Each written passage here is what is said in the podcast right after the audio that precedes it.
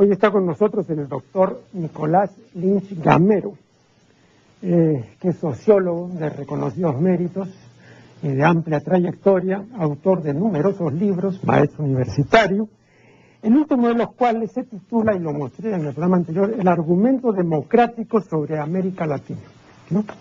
Eh, bueno, le manifestamos al doctor Lynch nuestra complacencia de que nos acompañe en esta oportunidad en la función de la palabra. Y vamos a conversar, pues, sobre algunos asuntos de los muchos que usted desarrolla en esta obra importante. Sin embargo, eh, antes de entrar propiamente en materia, quiero eh, someter a la consideración del doctor Lynch lo siguiente.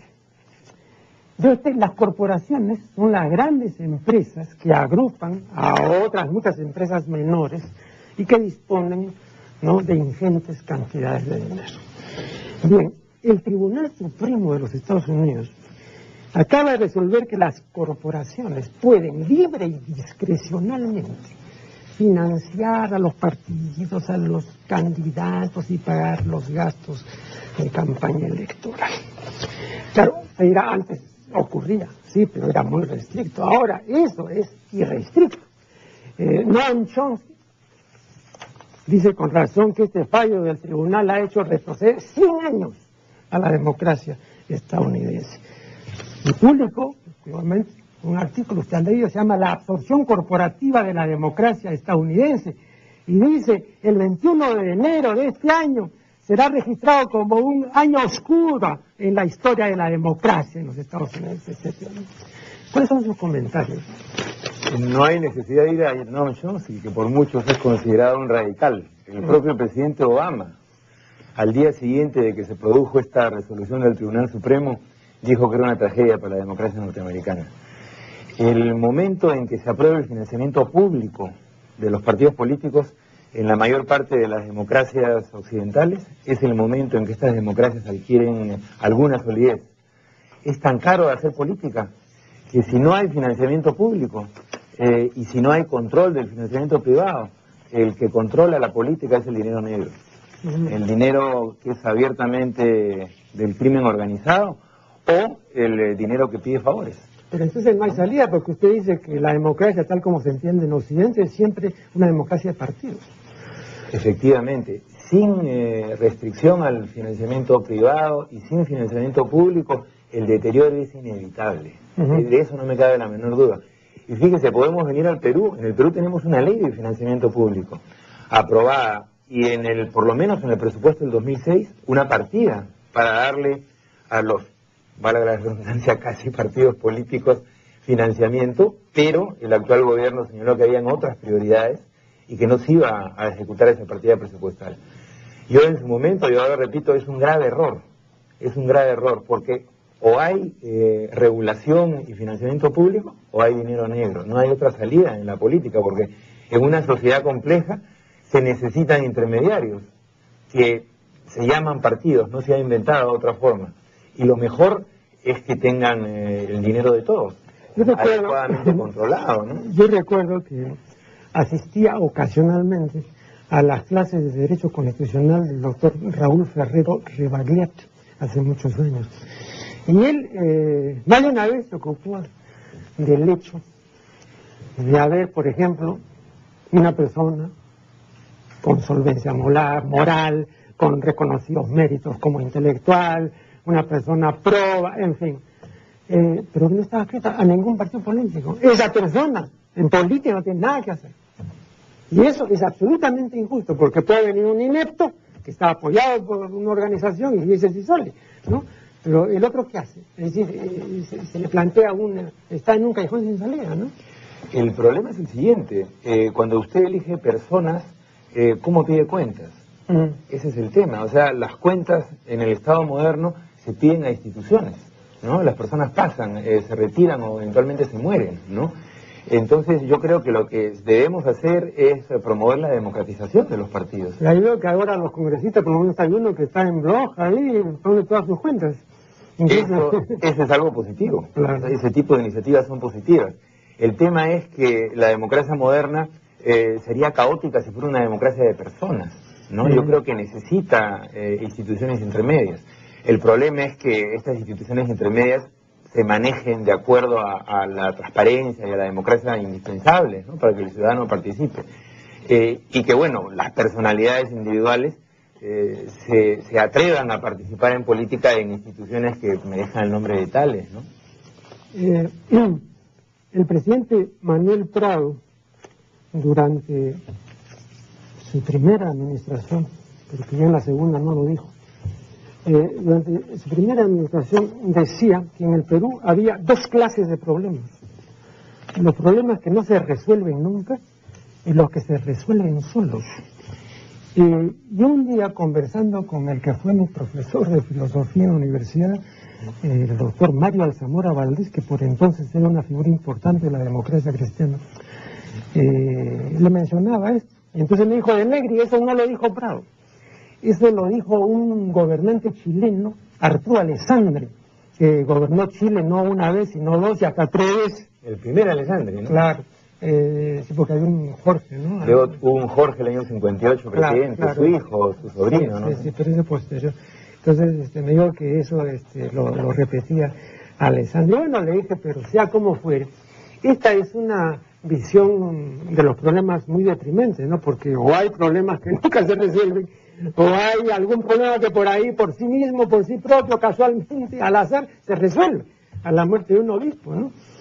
Pero eh, los grandes problemas siguen irresueltos. Entonces, ante esta situación, ¿qué cosa ocurre generalmente en estos países llamados del tercer mundo? Que aparece ¿no? Eh, eh, el hacedor de obras.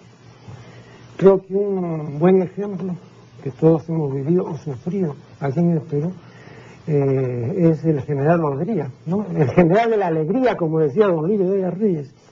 Bueno, el general Rodríguez popularizó la traducción de una antigua sentencia latina que dice res non verba, lo cual traducido significa hechos y no palabras. Y efectivamente, pues ahora a la gente le recuerda por los hechos, ¿no? Los hospitales, las unidades vecinales, en fin, una serie de cosas. Y no, pues, por una serie de impropiedades y abusos que se cometieron durante el ochiño, ¿no? Entonces, siempre ha tenido eh, este, este hacimiento de obras mayor llegada que la vulneración de leyes y los atropellos constitucionales que no han importado.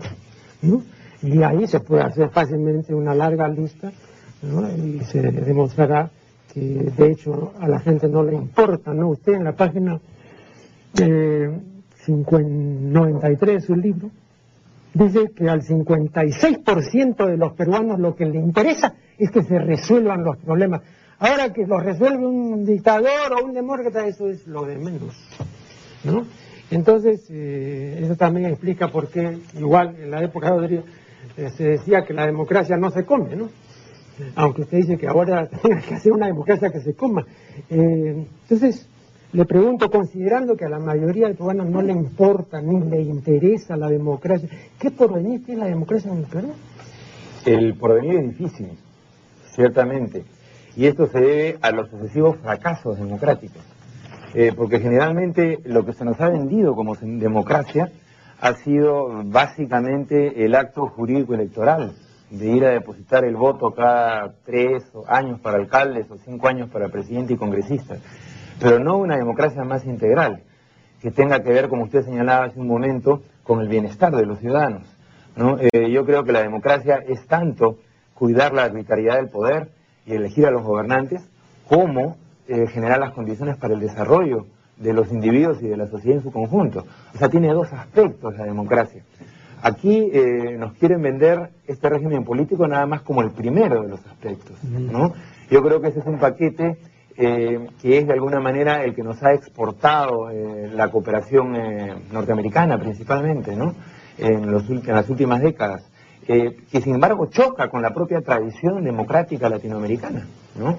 Eh, desde los populismos de los años 30, eh, pasando por los reformismos constructivistas de los 60 y 70 hasta la actualidad, donde hay una larga tradición en América Latina que tiene una idea diferente de democracia, que la democracia debe ser procedimientos pero también bienestar, ¿no? Ahora, hay tantos fracasos y tan sucesivos eh, que la situación, el futuro es, difícil. ¿no? Ahora, en eso estoy de acuerdo. Por la cantidad de años eh, se puede juzgar, ¿no? Es decir, de años democráticos. Usted dice que de 190 años de vida republicana, apenas 30 podrían considerarse aproximadamente, aproximadamente muy poco. Es un cálculo no mío, sino del doctor Valentín Pañagua. Bueno, pero, pero muy poco. ¿no? indudablemente. Ahora, usted tiene que diferenciar, digamos, eh, el conteo, sobre todo a partir de que hay Estado, de que hay maquinaria estatal, diría yo del 1895 en adelante, ¿no? Desde el momento de la reconstrucción, posterior a la guerra con Chile, ¿no? Antes era difícil considerar a esos... Eh, a esas formaciones estatales como regímenes políticos viables, ¿no? Yo creo que del 95 en adelante es que podemos establecer un juicio más, eh, más claro, ¿no? Sí, en la página 101 dice lo siguiente, entre 1980 y 1992, el Perú tuvo su periodo democrático más largo de la historia republicana, 12 años. En 1985, incluso por primera vez un presidente elegido, Fernando Belaúnde Terry, le entregó el mando a otro presidente elegido, Alan García Pérez. Es más, este es el periodo que inaugura la democracia sin restricciones formales. Bueno, cuando yo leí esto, dije, voy a contarle al doctor Lynch lo que pasó aquí, o lo que me pasó con un programa en la época de este gobierno de Belaúnde, del segundo de este gobierno apellidado democrático. Yo eh, conducía un programa titulado Contrapunto. Era un programa cultural y también político, ¿no? Tenía un panel. Eh, pero cuando comenzó a emitirse este programa, eh, primero el diario Expreso y luego el diario La Prensa comenzaron a atacar el panel. Porque dijeron, ¿qué hace ahí Leopoldo Quiapo, porque ha sido, ¿no? Velasquista. ¿Qué hace ahí José Bernardo Adolf, que será un escritor brillante, pero igualmente es velasquista? Entonces había una satanización del velasquismo y de los velasquistas. Oiga, y todos los días era, ¿no? ¿Cómo era posible que en el canal de Estado estuvieran los velasquistas? Bueno, hasta que se produjo pues lo que se tenía que producir, ¿no? Y es que cerraron el programa por orden del gobierno. Y era, me dice usted, en el canal Cita acá, ¿no? Claro. Ah, en el canal público incluso. Por eso te le digo. Eh, y entonces eh, recuerdo, ¿no? Que día después del cierre, vino aquí el presidente de la ONU porque tuvo que inaugurar una nueva maquinaria que habían recibido.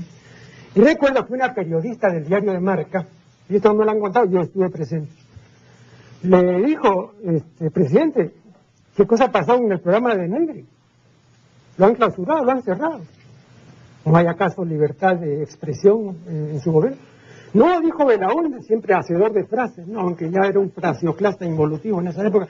Dijo, no, no, si hay libertad de expresión en este gobierno, lo que pasa es que no hay libertad de aburrimiento. Ese programa era muy aburrido, pues eso lo hemos cerrado.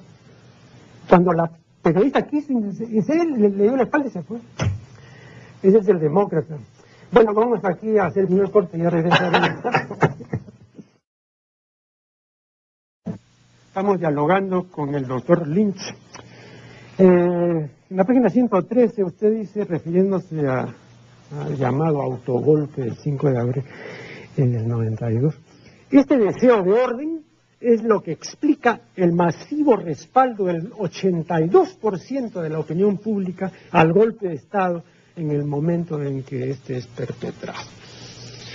Ahora, yo no estoy tan seguro, amigo Lynch, de que si era realmente el deseo de orden o es el atractivo, o fue el atractivo que ejerce siempre la acción expeditiva y violenta. Eso atrae mucho. Pero eso se da... Pero ya lo otro, digamos, un deseo de orden es algo, digamos, de una masa un poco más pensante. Elaborado. Más elaborado. Eh, esto otro. Sin embargo, eh, yo creo que este tipo de apoyos eh, obedecen a un contexto también, no es que se dan en un vacío. Recordemos la hiperinflación de los últimos años de García, que llega en el periodo a más del millón por ciento, ¿no? por una parte, y luego la guerra interna, como la calificó el ejército, eh, que en el momento todavía no había terminado. ¿no? O sea, estos problemas que prácticamente lo hacían a uno vivir día a día y hora a hora, tenemos edad para recordarlo, eh, digamos, causan estos apoyos masivos. Yo sí creo que hay un elemento allí explicativo, ¿no? Ahora, esto no me lleva a mí a decir que haya sido un eh, sentimiento con gran elaboración, un sentimiento más bien eh, primario, como que se diluyó en el tiempo, ¿no? Cuando estos motivos de legitimidad inicial eh, del Fujimorismo quedaron de lado, porque no se trajo bienestar, sea, al, al, ajuste económico terrible de agosto de 1990 no sobrevino un periodo de bienestar. Bueno, hasta el día de hoy hay serios problemas de redistribución del excedente económico. Y por otra parte, en el aspecto político, se estableció una dictadura. Una dictadura con una careta legal, muy bien organizada por Vladimiro Montesinos, eh, con, eh, diría yo, hasta una obsesión por lo legal, mm. pero dictadura al fin y al cabo, como todos gozamos también, ¿no? Eh, esto me está recordando lo que cuenta Darwin eh, de su viaje en el Beagle cuando estuvo en la Argentina y conoció a Rosas, que no tenía nada de demócrata. Al dictador Rosas, claro. Claro que sí. Y no, y le cuento esto porque se, se relaciona con, con, este carácter expeditivo de la, de la acción violenta. Entonces está en una de estas provincias del interior y el pueblo acusaba al intendente, ¿no? De corrupto, de ladrón, etc. Y esto lo refiere, como digo, Darwin, ¿no? Y entonces Rosa dice, ¿dónde está? ¡Ah, hay que traerlo! Y lo traen, pues, ¿no? Y a empujones, este es el miserable. Ajá, ¿dónde está la cárcel? Aquí está. Lo lleva de frente, ¡pam! Lo meten en el pelo. Ahí terminó el proceso. Ese tipo de, ¿no? de, carácter expeditivo de la... No, viene el jefe supremo, ¿a dónde está el ladrón? ¡Adentro! ¡Ah, qué juicio que voy a ver! No, no, no. Hay muy pocas posibilidades en esos casos de equivocarse. Hay posibilidades, ¿no? Entonces, tal vez eso impacta a la gente. Pero tanto la, acción violenta que usted hace referencia en este momento, como el tema de las obras, del que hablaba minutos mm. atrás, eh, son a la postre una fantasía respecto de la real solución de los problemas. Ah, claro. ¿no? Eh, podría, por ejemplo, sus grandes unidades escolares y los hospitales, los grandes hospitales que construyó, indudablemente necesarios y los que ha gozado muchísima gente. Pero si uno hace números, ¿a qué eh, población escolar atienden? ¿O a qué eh, población asegurada atienden? A un mínimo de la población necesitada o en el rango de edad, en el caso de la población escolar. Por eso le digo que la democracia, con todos sus problemas, tiene la virtud de ser un régimen político en el cual eh, se pueden discutir los problemas de fondo, pero díganme, los temas de fondo, pero díganme, con todas las dificultades del caso. Volviendo al general de la alegría. Oiga usted, eh, este hombre que fue acusado de todo, yo recuerdo sobre todo a, don Héctor Cornejo Chávez, ¿no es cierto? Un tipo verdaderamente inteligente y brillante, que decía, ¿dónde está el ciudadano obrera? Decía, para someterlo a un juicio así, implacable. Muy bien, se acusó de todo, de ladrón para abajo. Y luego viene, se presentan las elecciones, 400 mil personas se olvidan de, de todo lo... Por eso digo yo, ¿no? Entonces hay una capacidad muy pronta para el olvido, o para el perdón, o para, no sé, ¿no? Una, una, pasajera o temporal o permanente obnubilación de la conciencia. Eso depende, ¿sabe usted de qué? De la institucionalización de la democracia. ¿no? Cuando las democracias son jóvenes, Sucede eso con frecuencia. Pero cuando usted establece, consolida la democracia en un determinado país, eso sucede cada vez menos. No le digo que no suceda, porque no se trata de un régimen perfecto. Y ese es nuestro reto. Nuestro reto es consolidar la democracia, ¿no? No una democracia, repito, como acto electoral, nada más. Una democracia también como bienestar, pero consolidarla en el tiempo. Entonces usted está de acuerdo con lo que dice Sartori, ¿no? De que una democracia en la que solo haya demo poder es un disparate si no hay demo saber. Es fundamental. Claro, pero acá solamente hay demo poder. Bueno, y aquí entra el tema de los medios de comunicación, mm. ¿no? Al cual Sartori se ha referido también. Claro. ¿no? Eh, yo creo que uno de los grandes problemas de la democracia contemporánea es cómo lidiar con los medios de comunicación. Más todavía en países como el nuestro, que tienen una débil institucionalidad y donde los medios regularmente son más poderosos que las instituciones elegidas, ¿no? ¿Cómo explica usted que intelectuales ilustres como Karl Popper y Marcuse hayan propuesto, pero propuesto, no simplemente es una reflexión al pasar, hayan propuesto intervenir los medios de comunicación masiva, porque de lo contrario va a ser muy difícil el establecimiento de un régimen eh, eh, auténticamente democrático. ¿no? Bueno, no sé qué habrán querido decir por intervenir exactamente, pero yo en lo personal estoy de acuerdo con la necesidad de regular eh, a la televisión, por ejemplo, ¿no? Eh, que no es otra cosa que una concesión pública, y a la necesidad de que haya una televisión pública fuerte y extendida. Por ejemplo, una especie de Tribunal Supremo de la Ética. Convoco a personas preclaras, ilustres, sapientes, etcétera, y ellos decidirán sobre la bondad o maldad de los contenidos, porque eh, eh, no puedo dejar eso en manos del dueño, porque al dueño todo aquello que le dé sintonía le, va a parecer bueno tampoco al público, porque el público que ya está maleado por, tanta basura, también le va a parecer bueno lo que es basura. Entonces tiene que haber alguien que no esté contaminado. Eh, yo no hablaría de un Tribunal Supremo de la Ética. Digo, no, por decir. Eh, eso podría, a la postre, ser peligroso. Eh, yo creo que en el caso... Pero no, más peligroso, no más peligroso que la tendencia en manos particulares. En el caso de la televisión, cuyas concesiones la da el Estado, por ejemplo, el Ministerio de Transportes debería empezar por cumplir con la ley, mm. con la ley que ya existe, ¿no? Y que no cumple con esa ley que ya existe. Y las concesiones se entienden como propiedad privada, cuando no lo son, ¿no? En el caso de la prensa escrita yo creo que la cosa es diferente, ¿no? Yo creo que allí lo que se debe promover es una transparencia y una sana competencia, ¿no? Posibilidades para que exista no solo propiedad privada empresarial de los medios, sino también para que exista propiedad cooperativa, propiedad social, ¿no? y exista competencia de diversos puntos de vista y diversos tipos de propiedad.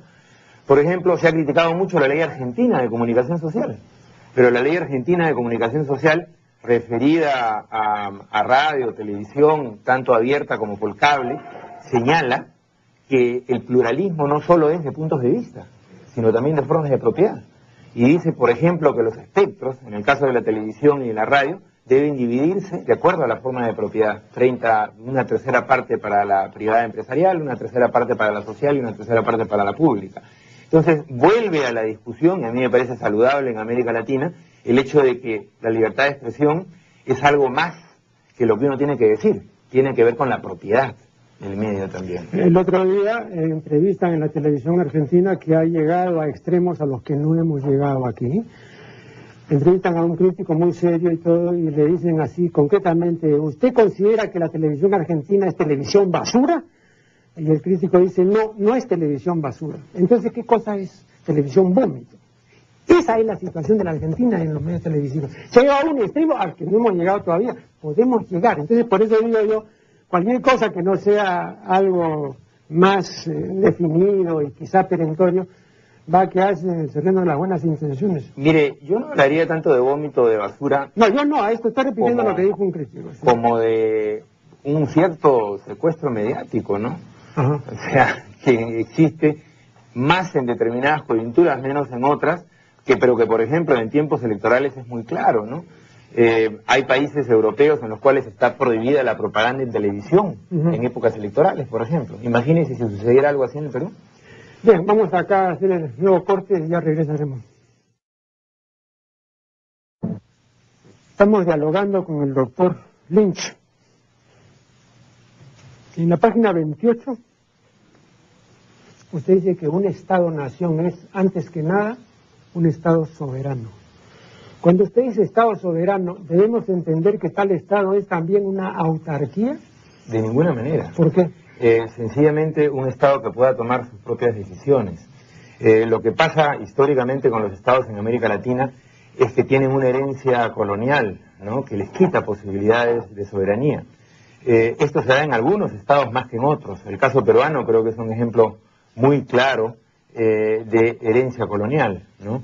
de herencia colonial que se plasma en, en, una restricción soberana, por ejemplo, para tomar decisiones económicas. ¿no? lo que hemos visto en los últimos 30 eh, años, que han sido 30 años de sucesivos. son estados completamente dependientes, ¿no? Eh, yo lo digo... Eso contradice este carácter de soberanía. Yo, yo digo que es una de las principales dificultades para construir democracia, el carácter dependiente del Estado peruano, ¿no? Eh, y yo, ponía, perdón, lo de autarquía, porque ahí sí hablaríamos de verdadera soberanía. Eh, digamos... soy autosuficiente, entonces no hay, no hay dependencia. Porque claro, usted me dirá, pero ¿dónde están las autarquías? No, pero era simplemente una referencia. Yo creo que en la, en la modernidad actual eh, deberíamos hablar de una forma eh, equitativa de integración a la globalización, para poder tener el espacio necesario para tomar nuestras propias decisiones. Le digo del tema de la dependencia porque generalmente los analistas contemporáneos en el país les cuesta mucho aceptar que vivimos en una situación de dependencia. ¿no? Eh, y les cuesta mucho aceptar que esta es una limitación para el ejercicio democrático. ¿no? Eh, yo creo que si algo caracteriza a América Latina en este momento, más allá de los acuerdos o desacuerdos que usted pueda tener con tal o cual gobierno, es que a diferencia de lo que pasa en el Perú, se vive un momento de mayor autonomía de poderes externos, sobre todo los Estados Unidos, ¿no? Y eso es algo positivo, es una ventana de oportunidad para el desarrollo latinoamericano, creo yo.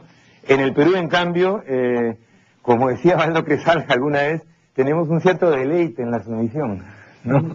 no, yo diría, perdón, a propósito de eso, eh, también quería someter eso a su consideración. Vea, eh, yo he sostenido aquí, y ahora lo puedo sostener, aunque no debo hacerlo porque la persona que debe exponer los puntos de vista es usted, yo obviamente soy el suscitador, digamos, de ello.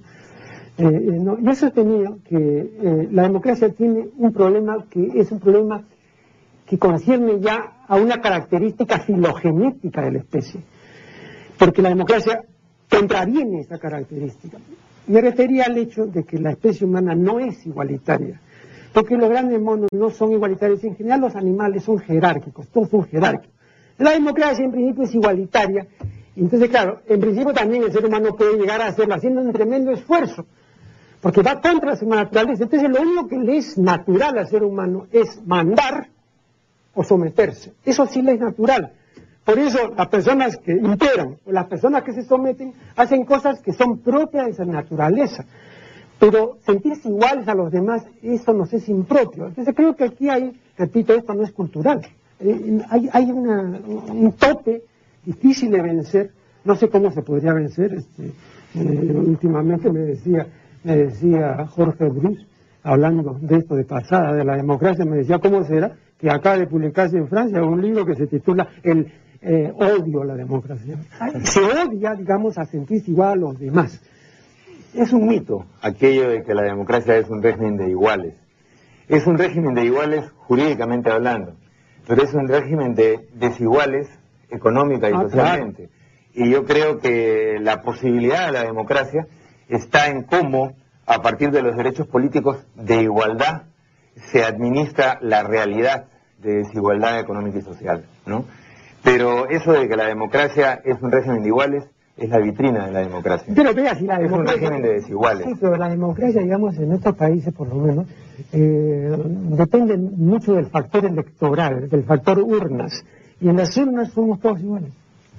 Entonces ahí hay un igualitarismo, digamos que ya para comenzar es un hecho, ¿no? no usted no puede negar que, el voto del analfabeto vale igual que el voto del doctor Lynch, vale igual. Entonces eh, hay un factor puramente cuantitativo. Eh, ¿Cómo se va...? ese es el punto de partida eh, que nos permite pensar en lo que yo señalo en el libro, en la otra cara de la democracia, en lo que es la participación, en lo que es la vigilancia ciudadana, y en lo que son las estructuras que la democracia crea para producir bienestar. Por eso digo que la democracia se debe comer. O sea, la urna no es sino un punto de partida indispensable, de legitimidad indispensable, pero ahí no se termina la democracia. Nos han querido vender que ahí se termina la democracia para manipularnos. Ese es el argumento del libro. Eh, eh, en el libro rojo de Mao Zedong, eh, él dice expresamente lo siguiente, el que no ha estudiado ni investigado una cosa no tiene derecho a hablar. Bueno, yo en esto rescato completamente a Mao porque yo también pienso lo mismo.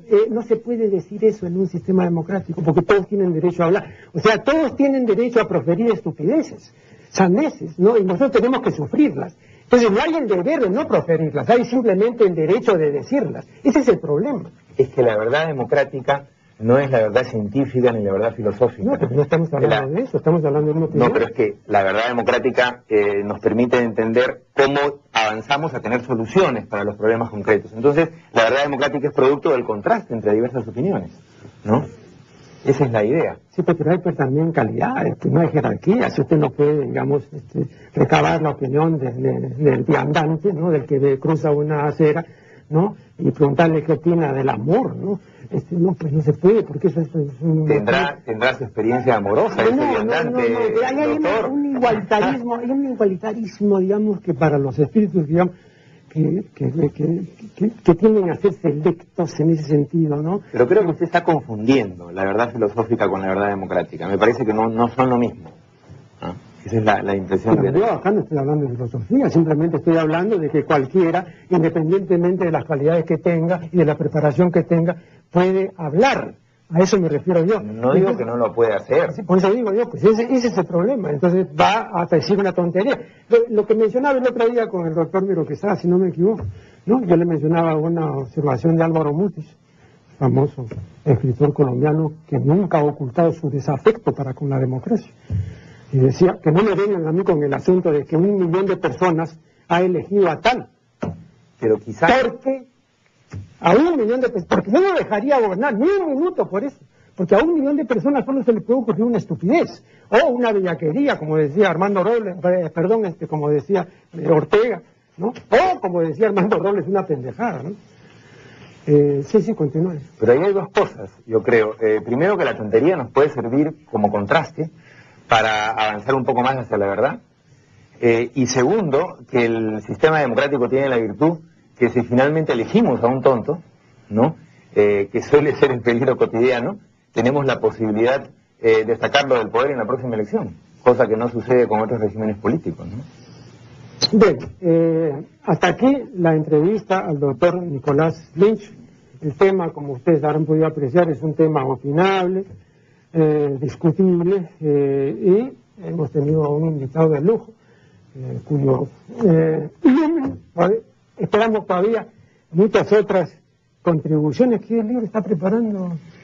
Bueno, eh, ahorita estoy, del doctor Lynch ahorita estoy en un, en un descanso, diría yo. ahorita estoy en un descanso, Bien. un proyecto en la cabeza. Bien, entonces, eh, con ustedes será hasta el siguiente segmento. Muchísimas gracias. Gracias, doctor. Se ha publicado el tercer tomo de la colección de pintores peruanos que viene publicando el diario El Comercio. Este tercer tomo está dedicado a Víctor Humareda Gallegos. Víctor Humareda Gallegos. Veo en la página final de este libro, que es una página en blanco, veo que esta página está numerada. Las páginas en blanco no se numeran. Si la cámara, por si acaso, por favor, se acerca acá, verán que esta página está numerada esta página es una página en blanco. Las páginas en blanco, repito, no se numeran. Las páginas en blanco de los tomos anteriores no están numeradas como debe ser. ¿Y por qué está numerada la página en blanco final de este libro? Porque no hubo control de calidad. Cuando lo haya, entonces no ocurrirán impropiedades ni se producirán deslices, ni se cometerán faltas. En la página 25 se lee lo siguiente. Humareda fue cliente asiduo de prostíbulos legendarios como la Nené y el cinco y medio. Aquí el Vicente confunde el burdel de Nanet que era una señora de origen francés, ¿no? Eh, que tenía su establecimiento en la segunda o tercera cuadra de la avenida Grau, en Lima. Eh, no, no, la, regente prostibularia no era la nené, como se dice aquí equivocadamente. Por otro lado, el cinco y medio no era un prostíbulo, sino era una cadena de moteles ubicados en el kilómetro quinto de la carretera central. Eh, la palabra motel que está en el diccionario oficial es el acrónimo de motor car, que es automóvil en inglés, y hotel, que es hotel. O sea que es un vocablo formado por el principio de una palabra, en este caso, mo, y por el final de la otra palabra, motel. Eh, la palabra motel está en el diccionario de la academia desde 1984, inclusive. La definición académica de motel es como sigue.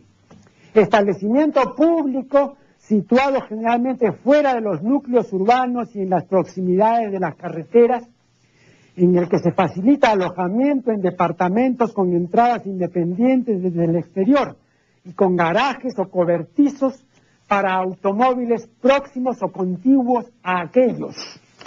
Eso es un motel. Decir la nené en lugar de decir nanet es un error. Decir que el cinco y medio era un prostíbulo es otro error. Insisto, si hubiera habido control de calidad, entonces no se habrían cometido estos errores. En la página 32, en la segunda columna, se lee lo siguiente. Humareda sería el último eslabón de otros que, como Wenceslao Inostroza, Bruno Rosselli y Bernardo Rivero, pintores locales, evocaron una ciudad de tapadas, casonas coloniales y balcones. Cualquier persona medianamente culta que haya leído o que lea esto, se sorprenderá de ver aquí incluido a Bruno Rosselli entre los pintores locales. Ah, y esto es tanto más sorprendente porque la edición de este tomo dedicado a Marea ha tenido cualquier cantidad de editores, de correctores, de, en fin, de personas que han supervisado la obra. Y nadie ha reparado en el hecho de que el, señor Bruno Rosselli ¿no? Eh, no ha sido nunca un pintor local nuestro. En primer lugar,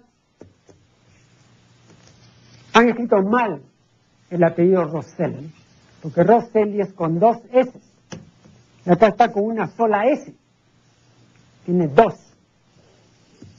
Eh, yo lo conocí a Bruno Rosselli, distinguido maestro universitario de origen italiano, gran conocedor del arte y un crítico muy fino y perspicaz y además una persona muy amable. Estaba siempre con un tongo, con su vestido muy a la antigua y con un bastón y deambulaba por las calles de Lima a la busca de balcones. Llegó a tener una linda colección de los antiguos balcones limeños. Eh, muy posteriormente Mario Vargas Llosa este, le ha dedicado una de sus obras, ¿no? Eh, el, loco de los balcones. Tenía pues lo que llamaremos, Rosselli tenía una tenacidad balcónica, no una obstinación balcónica, una pertinacia balcónica. Ah, por supuesto, no le hicieron caso, y cuando murió, ¿de dónde habrán ido a parar pues esos balcones, no? Que con tanta diligencia y con tanto amor había ido coleccionando. Eh, volvemos a lo mismo, ¿no? ¿Por qué se consideró como pintor local nuestro a Bruno Rosselli? La respuesta es pintiparada. Se le consideró así porque no ha habido control de calidad. Cualquier persona, repito, medianamente, una persona inculta no, porque ella no se va a dar cuenta. Una persona no muy culta, no, medianamente culta, tiene que saber, y de hecho sabe, que Bruno Rosselli no era un pintor local nuestro. ¿De dónde han sacado eso? Tremendo, tremendo. Bien, eso es por lo que concierne a este tomo eh, dedicado a Víctor ¿no? Eh, después eh, pregunto al director, por favor, si me indica de cuántos minutos dispongo. Eh, cinco minutos. Bueno, he recibido el libro de Luis Cabrera Vigo, Retratos del Mediodía. Este es el libro de... vamos a comentar rápidamente el libro de...